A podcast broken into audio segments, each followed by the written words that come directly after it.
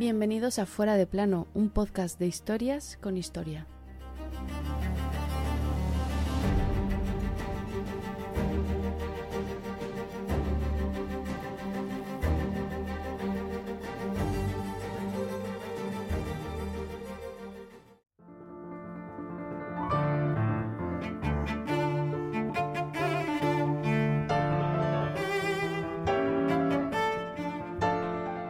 Y preguntó, ¿Juráis decir la verdad en respuesta a las preguntas que se os hagan? Ella contestó, No sé sobre qué desea examinarme, tal vez me pregunten cosas que no quiero decir. Y él preguntó, ¿Juráis decir la verdad sobre las cosas que se os pregunten acerca de la fe que conocéis? Y ella volvió a responder, Sobre mi padre y mi madre y lo que he hecho desde que tomé el camino a Francia, juraré con gusto decir la verdad. Pero en cuanto a mis revelaciones de Dios, nunca las he contado ni revelado a nadie, salvo a Carlos, mi rey, y no las revelaré para salvar mi cabeza. Ole, con dos bemoles. Así arrancaba el juicio contra Juana de Arco el 21 de febrero de 1431. Un juicio que se prolongará durante seis meses y que acabará con Juana condenada. Quédate y te contamos cómo la enviada de Dios acabó quemada delante de los representantes de ese mismo Dios en la tierra.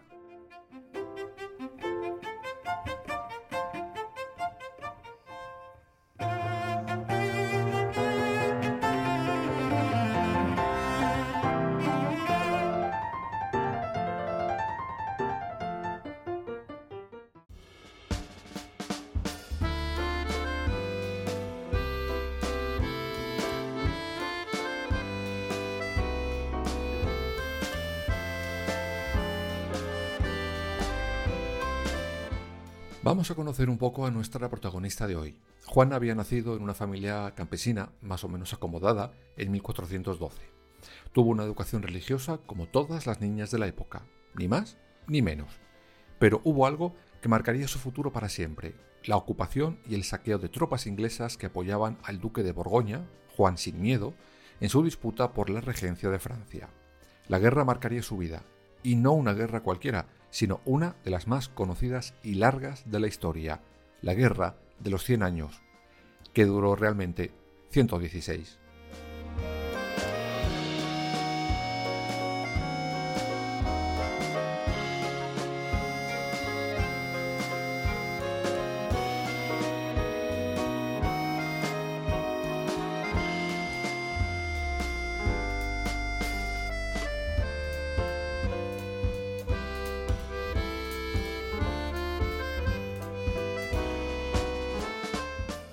Sin detenernos mucho en esa guerra, solo apuntaremos que fue un conflicto territorial entre Francia y Gran Bretaña por unos territorios que habían ido controlando los ingleses en territorio francés.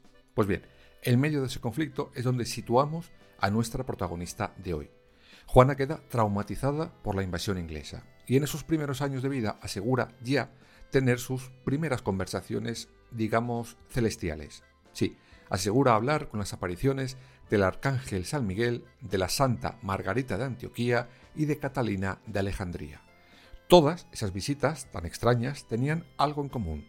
La señalaban a ella como salvadora de Francia ante el invasor. Y parece que Juana se lo tomó muy, muy, pero que muy en serio.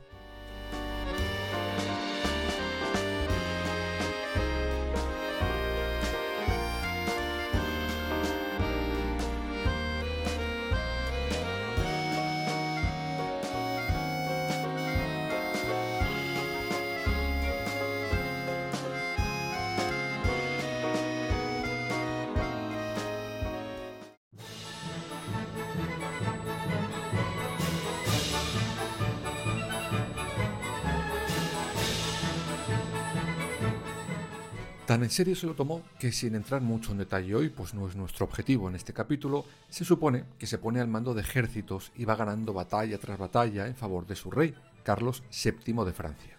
Tanto éxito debió de conseguir que finalmente el monarca es coronado el 17 de julio de 1429 y Juana se convierte en la heroína y doncella de Orleans, pero sin haber acabado la campaña militar. De hecho, las tornas en aquel momento estaban empezando a cambiar y el ejército francés, aún con Juana, estaba empezando a perder batallas. Como os podéis imaginar, para los franceses ya era toda una heroína, pero para los ingleses y sus socios, los borgoñones, era todo lo contrario. Os podréis imaginar también las ganas que tendrían de poner sus manos en ella. Pues bien, poniendo precio a su captura, unas 10.000 libras, el 23 de mayo de 1430, estando en una batalla perseguida por 6.000 borgoñones, Juana cae de su caballo y es capturada. Y de esta manera tan accidentada comienza el fin de la heroína de Francia.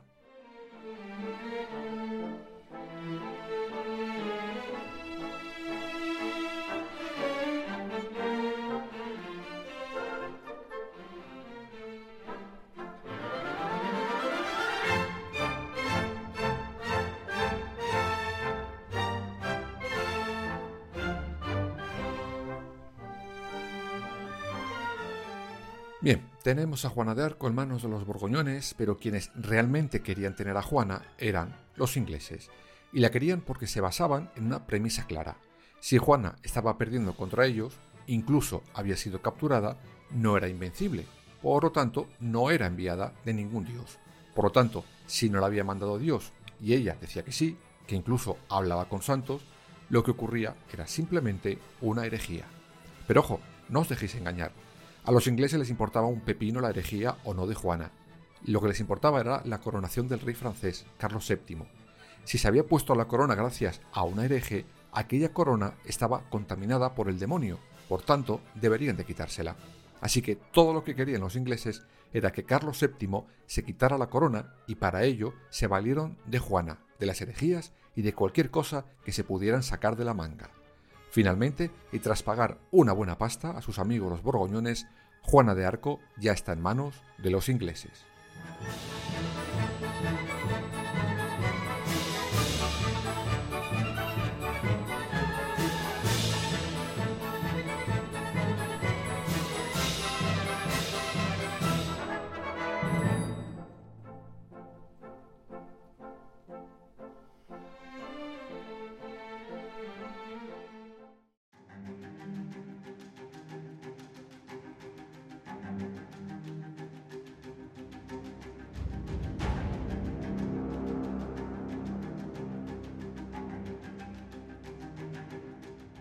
Finales de 1430, Juana es trasladada a la cárcel de la capital de Normandía, Rouen.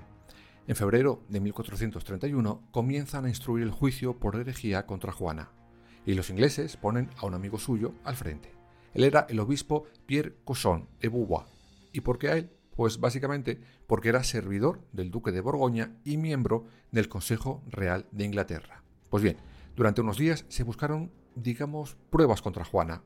La verdad no buscaron absolutamente nada, y si buscaron algo, no encontraron nada de nada. ¿Y de qué se acusó a Juana? Pues de todo y por su orden.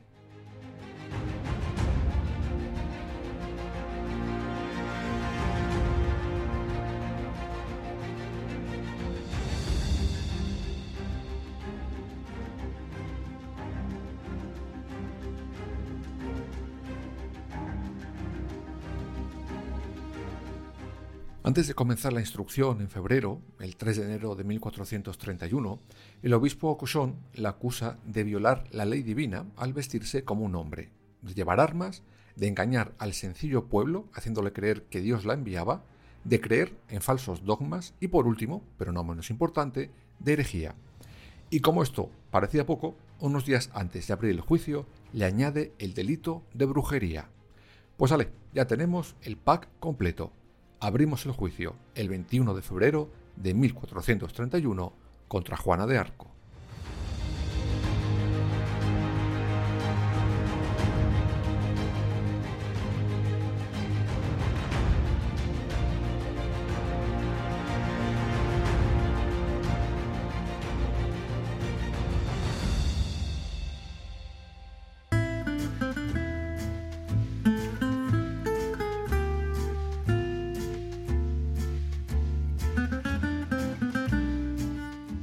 Ese día, el 21 de febrero de 1431, arranca el juicio y Juana es llevada encerrada en una jaula y atada con cadenas y grilletes.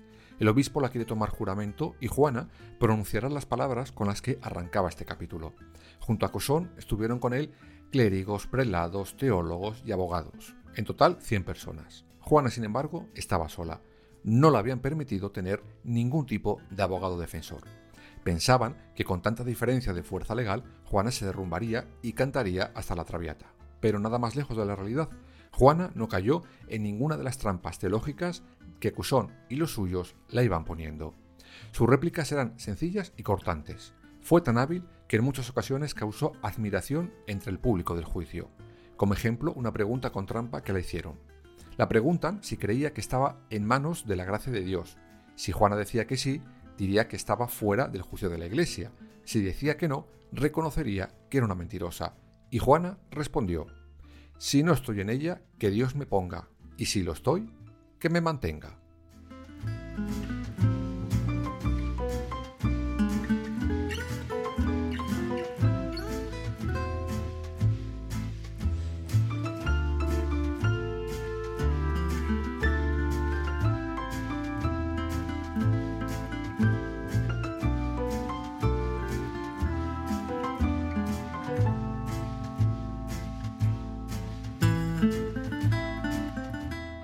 Como entenderéis, la destreza de Juana iba día a día desesperando a Cosón y los suyos. La confesión no llegaba, y la necesitaban si querían liquidar al rey. Pasadas unas semanas sin conseguir nada, Cosón cambia de estrategia y decide olvidarse de los cargos de brujería y centrarse en los de herejía. Para eso, en abril se aprueba una lista de 12 artículos de acusación que envía a París para que las universidades de teología las aprueben. Mientras llega al OK de París, Cosón intenta convencer a Juana para que confiese y se arrepienta. Primero como el poli bueno, pero nada. Después como el poli malo, y tampoco. Y eso que la llevaron ante el verdugo para amenazarla con torturas varias. Pero nada de nada. Juana seguía sin ceder. Por fin llegará el OK de París y aceptan lo escrito por Cosón. El 4 de mayo de 1431, el tribunal la declara culpable.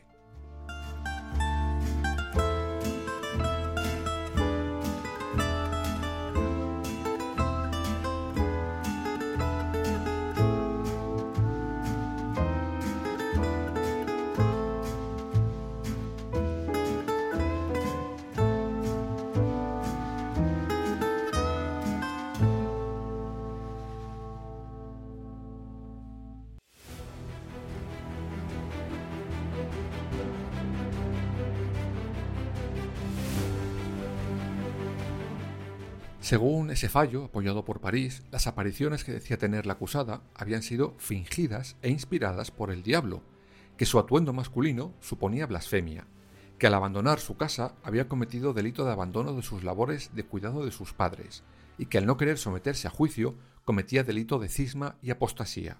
Vamos, el lote completito.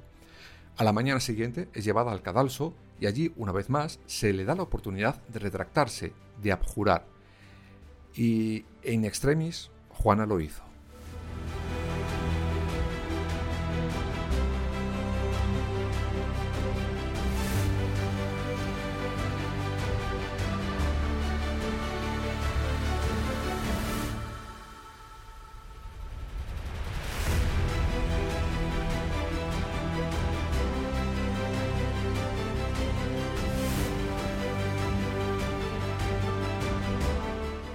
Con esa retractación, Juana se libraba de la excomunión y de la hoguera, pero será condenada a cadena perpetua, aunque revisable, por buen comportamiento. Es llevada de nuevo a la celda y allí Juana accede a vestir ropa de mujer. Sin embargo, cuando cuatro días después los jueces acuden a la celda a verla, Juana ha vuelto a vestir ropa de hombre. Ella insiste que algunos soldados la han intentado violar y por eso se tiene que vestir como hombre, y que ellos lo sabían. Además dice que ha vuelto a tener presencias que le han recriminado su abjuración. Al oír y ver todo aquello, Casón y los suyos no podían parar de dar palmas con las orejas. Juana había recaído. Ahora sí que no tendría otra oportunidad. Iría derechita a la hoguera.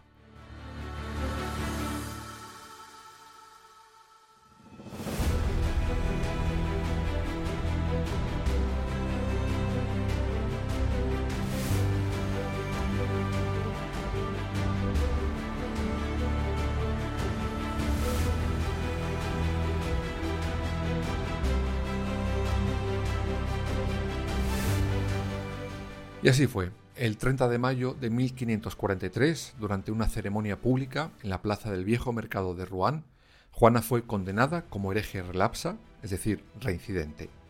La colocaron una mitra donde se leía herética, relapsa, apóstata e idólatra, y prendieron la hoguera. Dicen que mientras ardía no para de repetir el mismo nombre, Jesús. Sus restos fueron quemados íntegramente hasta que solo quedaron cenizas. La Iglesia no quería ningún tipo de culto a ninguna de sus reliquias. Y así terminaba Juana de Arco. ¿O no? Por cierto, ¿no habéis echado en falta un personaje durante este juicio? ¿Dónde narices estaba el rey de Francia, Carlos VII, mientras la persona gracias a la cual tenía su cabeza coronada era juzgada y quemada viva?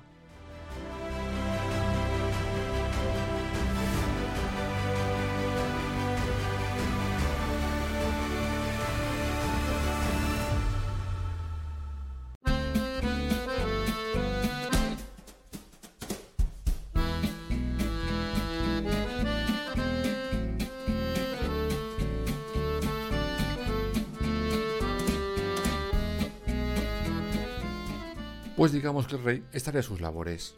¿Por qué no intentó ni una sola vez rescatar o luchar por Juana de Arco? Pues según los historiadores, básicamente por dos razones. La primera porque no tenía ganas de entrar en pleitos con la iglesia, pero sobre todo porque liberar a Juana o protestar por lo que estaba pasando implicaría reconocer que había conseguido ser rey gracias a una simple plebeya, y eso en su carnet de rey no debía de quedar bonito.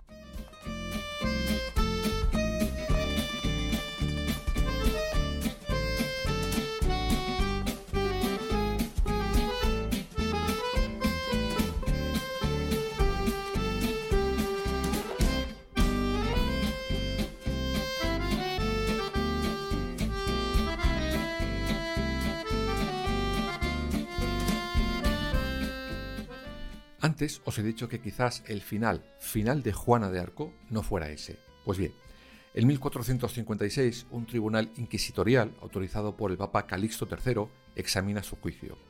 Desmintió los cargos en su contra, la declaró inocente y la nombró mártir. Eh, ¿Cómo mártir?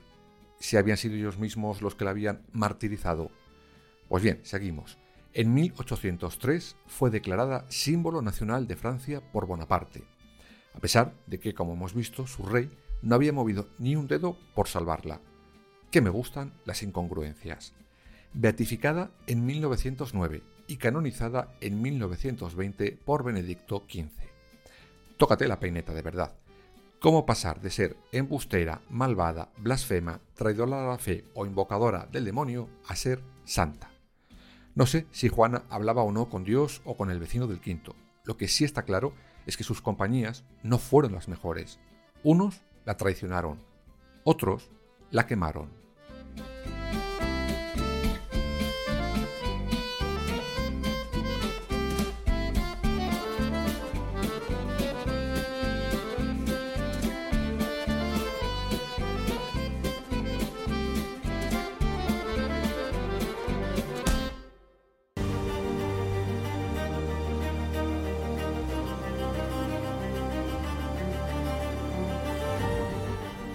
Fuera de plano. Suscríbete en las principales plataformas y síguenos en nuestras redes sociales, Instagram, Twitter y Facebook.